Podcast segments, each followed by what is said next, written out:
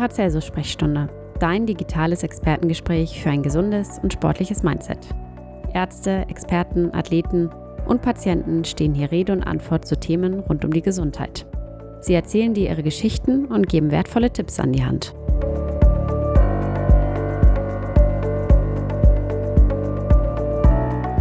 Moin zusammen, herzlich willkommen zur Paracelsus Sprechstunde, dem Podcast der Paracelsus Sportmedizin und Prävention. Mein Name ist Melanie Stade, ich bin die Managementleitung der Sportmedizin und heute bin ich in einer ungewohnten Rolle. Ich übergebe nämlich direkt mal an unseren Praktikanten. Hallo zusammen, mein Name ist Viktor Lemeschko. Ich bin Teil des Marketing-Teams äh, hier an der Paracelsus Klinik Bremen und wir haben uns gedacht, wir stellen diesmal Melanie die Fragen. Wir wollen hören, was äh, Melanie bisher gemacht hat, wie ihr persönlicher Werdegang war und wie es überhaupt zu dem äh, Konzept der Sportmedizin und Prävention gekommen ist. Und ich freue mich sehr, dir die Fragen zu stellen. Wie fühlt es sich an, auf der anderen Seite zu sitzen, Melanie? Ist ein bisschen ungewohnt, aber tatsächlich finde ich es total entspannt, weil ich kann ja jetzt einfach nur reagieren. Finde ich gar nicht so schlecht. Super, da haben wir auf jeden Fall ein paar Fragen vorbereitet, mit denen wir dich äh, löchern möchten. Äh, wir fangen einfach mal an, so wie wir es bei allen machen, mit den Check-in-Fragen. Und zwar, die erste Frage ist, was für Sport machst du und wie oft die Woche? Ah, ich habe mich natürlich vorbereitet. Ich wusste ja, dass du das machst. Darum habe ich jetzt in Frühjahrsmotivation sozusagen total losgelegt.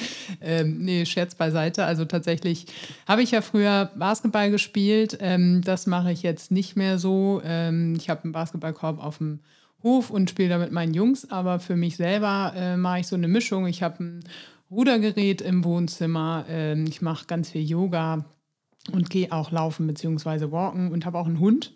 Äh, und im Moment ist es tatsächlich so, dass ich das jeden Tag mache. Ich bin auch sehr Stark. froh darüber, dass das äh, Wetter morgens, äh, also dass es wieder heller ist morgens, weil jetzt kann ich sogar vor der Arbeit Sport machen, morgens um sechs. Ich weiß, ihr kotzt alle. Und äh, danach noch eine Runde mit dem Hund gehen. oh, das hört sich auf jeden Fall nach einem strammen Programm an. Und wenn du so viel Sport machst äh, und auch noch so viel arbeitest, wie entspannst du eigentlich? Ähm, naja, auch beim Yoga natürlich, ähm, weil das äh, äh, holt mich einfach runter. Auch Ausdauersport holt mich auch runter und ansonsten ähm, auch gerne einfach mit einem guten Buch. Das heißt, Sport ist deine Entspannung. Genau. Und natürlich auch, was, was ich auch tatsächlich wirklich sehr entspannend finde, ist so morgens, ne, wenn ich um sieben mit dem Hund durch den Wald gehe, ähm, das ist bei uns in Bremen Nord sehr schön tatsächlich, äh, ist total ruhig, sind ganz wenig andere unterwegs, ein paar motivierte Jogger jetzt tatsächlich wieder mehr, aber das äh, ist, äh, ist total, da kommt man sehr zur Ruhe. Ein bisschen meditieren im Wald. Ja, genau. Hund. Bewusst atmen. Ich habe heute Morgen, äh, hat jemand Ostereier in den Strauch gehängt. Das äh, war schon so eine kleine Freude am Morgen. Und wie ernährst du dich? Mischkost, vegetarisch oder vegan? Ähm, tatsächlich Mischkost, wobei ich schon versuche, zu, also wenig Fleisch zu essen und wenn dann gut. Also ich äh, esse tatsächlich einmal die Woche Fleisch, wenn überhaupt. Ich versuche auch zunehmend äh, vegane Gerichte einzustreuen, sage ich jetzt mal. Also ich trinke keine Kuhmilch mehr zum Beispiel und habe das durch Hafermilch ersetzt ähm, oder keine Butter oder solche Sachen. Ähm, genau, auf Eier kann ich noch nicht so ganz verzichten, ähm, aber das wird so zunehmen. Das ist so ein Prozess. Also ich versuche schon darauf zu achten, wo es mir schwerfällt, ist Schokolade. Du hast ja im Vorgespräch auch gesagt, dass du jetzt gerade so eine neue Ernährungsform ausprobierst, oder so eine Diätform, das Intermittent Fasting. Kannst du vielleicht dazu auch was erzählen? Äh, genau, also ich mache das tatsächlich, ich sehe das nicht so als Diät, sondern eher als so, ein, so ein dauerhaften, eine dauerhafte Möglichkeit, ähm, da was für mich zu tun. Äh, ich mache das auch nur unter der Woche, am Wochenende drösel ich das so ein bisschen auf. Und ich mache das mit Alberto zusammen, mit unserem Chefarzt. Äh, wir haben uns beide so ein bisschen ähm, da an der Hand genommen, sage ich jetzt mal. Mir tut das einfach gut. Also ich habe so das Gefühl, dass dem Körper es gut tut, wenn er, wenn er quasi auch mal Pause hat, sage ich jetzt mal. Ich fühle mich dadurch frischer, ich fühle mich dadurch besser.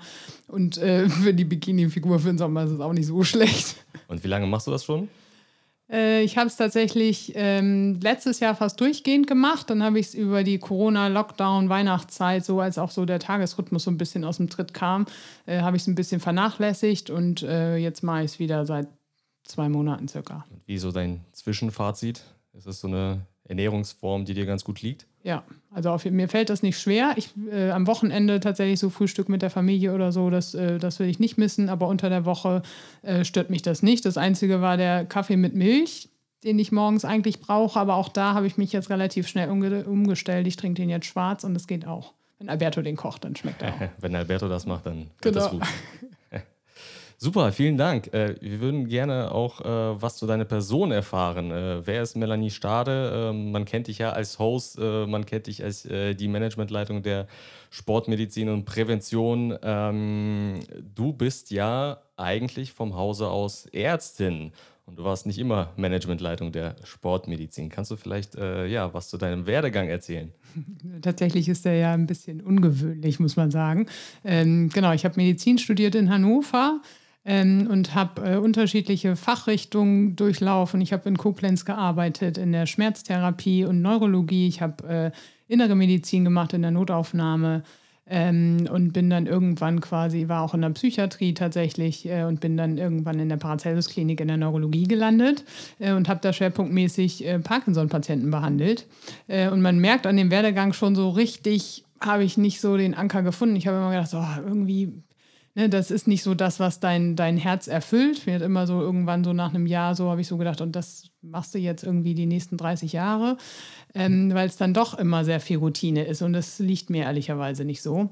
Ähm, genau, und dann kam ja die Gelegenheit, oder es war im Prinzip war es ein, ein Apfel, der vom Baum gefallen ist, eine Idee, die äh, aufkam und äh, ich habe die Idee beim Schopfe gepackt sozusagen und habe ähm, die Möglichkeit auch bekommen, muss man ja auch sagen, das ist ja auch Ideen, haben ja viele, aber aus der Idee dann auch was machen zu dürfen, ist ja auch nochmal eine andere Sache. Ähm, und habe den Sprung ins kalte Wasser gewagt, als man mir angeboten hat, das auch umzusetzen und habe es ehrlicherweise einfach gemacht.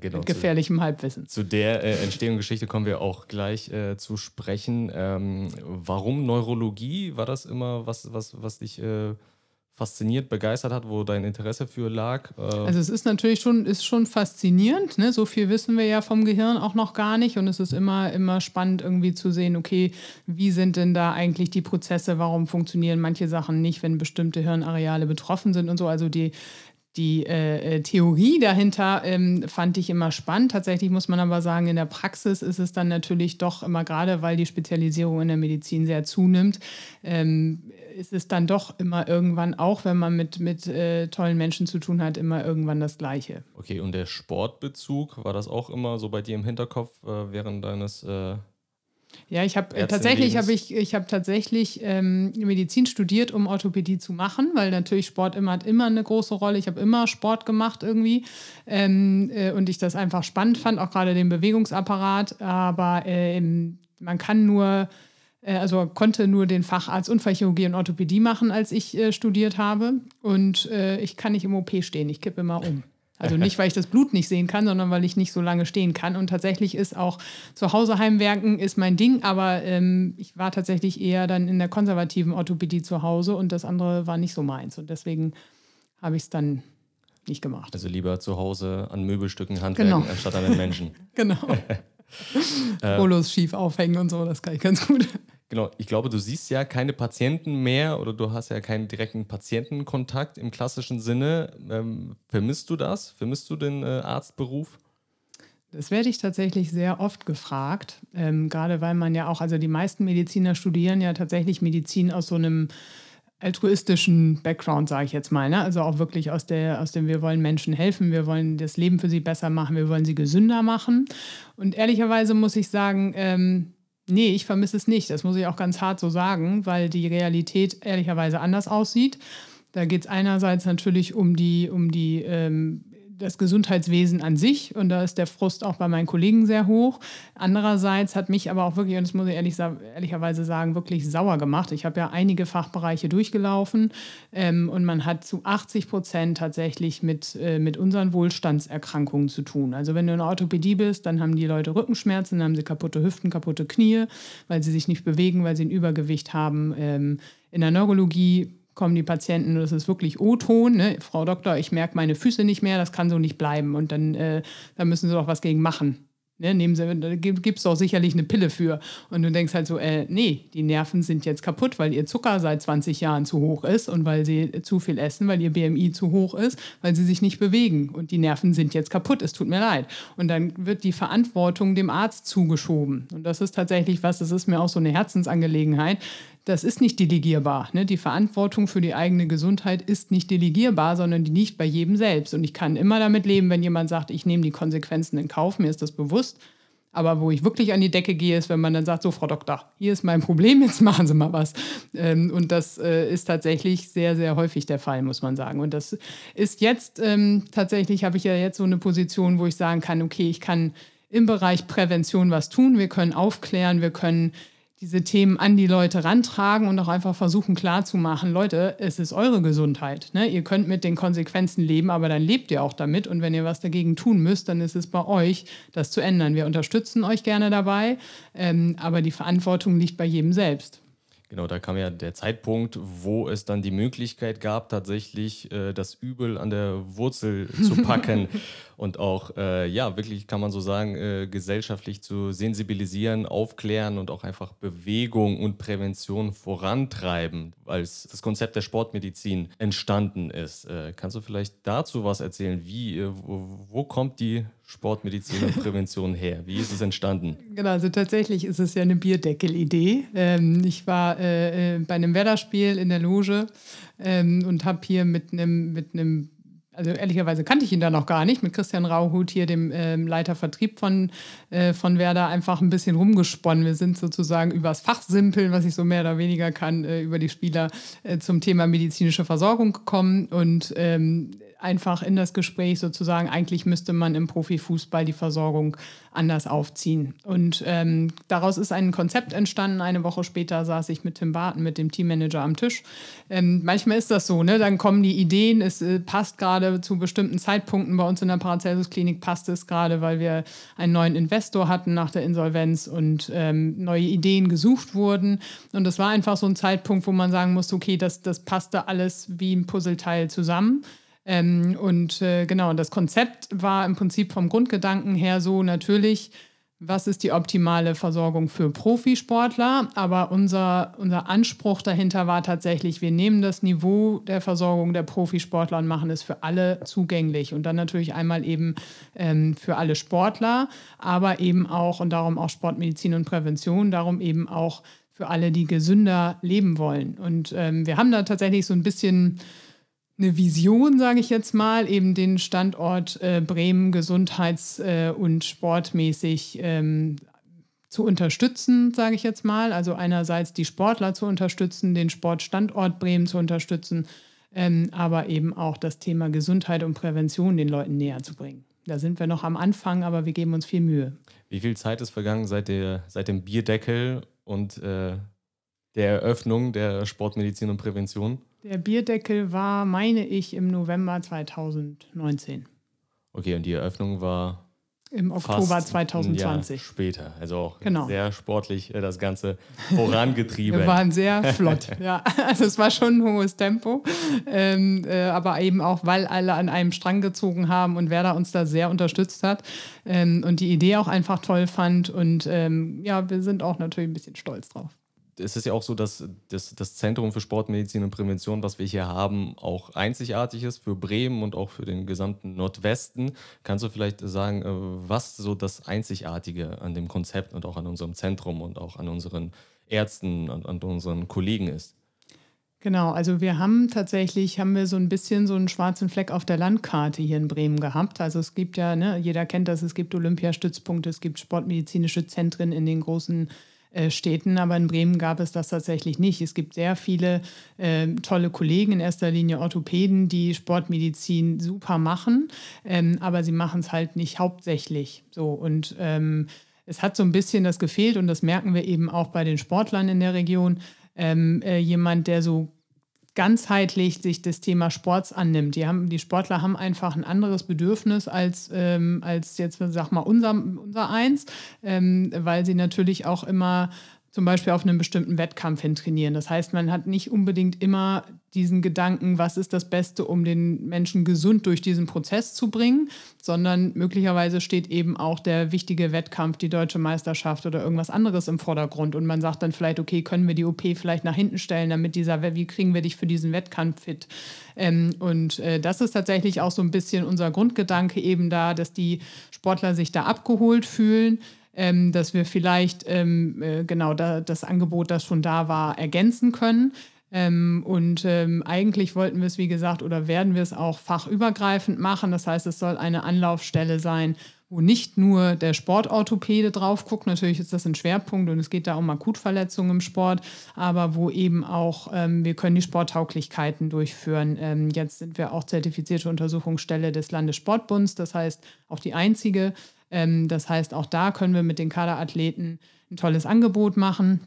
Ähm, wir haben eine Neurologin, die sich um das Thema Gehirnerschütterung im Sport kümmert. Also gerade in Kontaktsportarten ist das ein großes Thema. Auch im Fußball kommt das immer wieder raus. Das ist wir ja haben, auch so dein Steckenpferd, ne? Oder das ja, das war tatsächlich dafür, genau, dadurch, dass ich.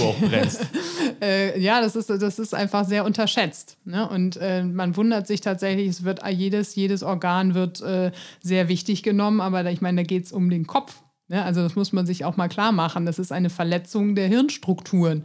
Und das wird so abgetan und von wegen, nee, passt schon irgendwie, naja, dann weiß er halt nicht mehr, wo er gerade spielt. Aber, ne, und das, das äh, ist tatsächlich, es ist auch ernst zu nehmen. Das ist nichts, was man einfach so abtun sollte.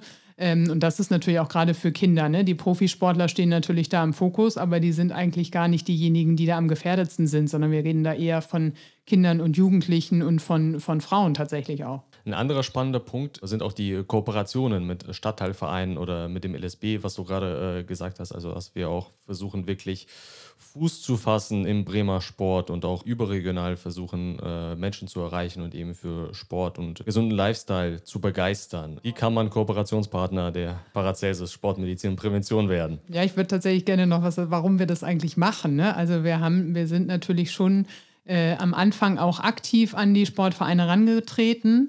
Ähm, natürlich auch einfach, weil sie unsere Zielgruppe haben, ist ja klar. Ne? Wenn man Sportler sucht, wo geht man dann hin? In die Vereine. Aber tatsächlich ist dahinter natürlich auch der Gedanke, wir wollen eben die Sportstruktur in, in Bremen stärken und unterstützen. Ähm, und wir haben ganz viele, ganz viele tolle Menschen kennengelernt. Wir haben auch, wie gesagt, wir gehen nicht nur zu den Profis und sagen, hier, wir machen jetzt nur äh, Werder, äh, äh Männer, Frauen, äh, Handball oder wie auch immer, sondern wir kooperieren auch mit, äh, mit kleinen Vereinen, mit dem FC Huchting zum Beispiel oder ähm, ähm, da sind ja ne, SC Borgfeld oder auch nicht nur Fußball, sondern ganz unterschiedliche Sportarten, ähm, um einfach zu zeigen, hier, ihr, ne, ihr kriegt die gleiche Versorgung wie die Profis. Also ihr könnt quasi auf das gleiche Netzwerk, auf die gleiche Fachexpertise zurückgreifen wie auch, wie auch ein Werder-Profi. Ähm, und tatsächlich findet das viel Anklang. Ähm, es ist auch eine sehr, sind sehr fruchtbare Kooperation. Es geht auch nicht nur um die Akutversorgung der Verletzten, sondern einfach auch um gemeinsam Projekte zu entwickeln, um zu gucken, wie kriegt man die Leute in die Vereine, um vielleicht auch den Vereinen mehr Sichtbarkeit zu geben, weil es natürlich einfach eine Schwierigkeit ist. Ähm, heutzutage gibt es ganz andere Themen, die die Kids machen. Ne? Die Kinder in die Vereine zu kriegen, ist eine Grundvoraussetzung dafür, sie wieder in Bewegung zu bringen. Super, vielen lieben Dank, Melanie. Die Hörer hatten jetzt auf jeden Fall die Chance, dich besser kennenzulernen und auch äh, das Konzept der Sportmedizin und Prävention, was wir hier haben, besser kennenzulernen. Vielen lieben Dank. Sehr gerne, hat mir viel, viel Spaß gemacht. Wenn ihr Fragen habt oder auf der Suche nach einem Sportarzt seid, dann könnt ihr gerne einen Termin auf unserer Landingpage buchen unter dem Link paracelsus-kliniken.de slash Sportmedizin. Unter der nächsten Folge gebe ich den Hoststab wieder an Melanie Stade weiter und da wird sie mit unserem Kniespezialisten Dr. Benjamin Bartels über Knieverletzungen im Sport sprechen.